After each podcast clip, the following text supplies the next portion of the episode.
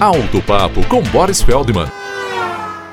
O motorista passou a se deparar nos últimos tempos com um problema proveniente da eletrônica. Não é da eletrônica do carro, não. É dos cartões eletrônicos que provocam uma doença chamada carteirite. Já ouviu falar? Isso é porque o dinheiro hoje, em notas, em moedas, está sumindo da praça. Você não lida mais com dinheiro, é tudo cartão. É o chamado dinheiro eletrônico. Tem cartão de banco, convênio de saúde, de farmácia, de lojas, de crédito, que o motorista vai colocando na carteira, ela vai ficando com um volume enorme que, colocada no bolso traseiro da calça, provoca um desalinhamento não da suspensão, mas do chassis do motorista. Médicos ortopedistas alertam para esse problema e recomendam não levá-la atrás, mas no bolso dianteiro da calça.